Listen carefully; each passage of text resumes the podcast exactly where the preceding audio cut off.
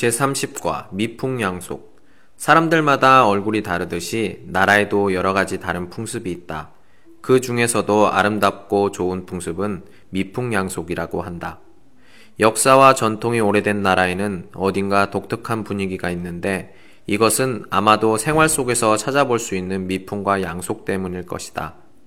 한국의 미풍 양속은 어른을 잘 모시고 이웃을 도와주는 것이 대부분이다.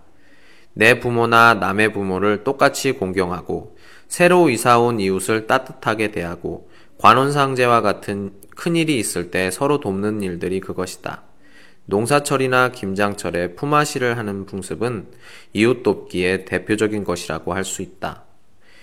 요즘은 빠른 속도로 사회가 변하고 사람들의 의식도 달라져서 좋은 풍습이 사라지는 일이 있다. 안타까운 일이다. 하지만 한국 사람들은 여전히 이웃의 아픔을 같이 아파하고 이웃의 기쁨을 같이 기뻐한다. 풍속은 사라져도 풍속 속에 전해오던 정신은 남아있다. 사람은 바뀌어도 강사는 그대로 있는 것처럼. 다른 나라에 와서 사는 재미는 낯선 풍속을 경험하는 일이라고 할 수 있다. 호기심을 끄는 일이 많으면 많을수록 생활은 즐겁고 인상적이 된다. 나는 요즘 몇 가지 새로운 재미가 생겼다. 그것은 한국 사람들의 생활 습관을 따라서 해보는 일이다.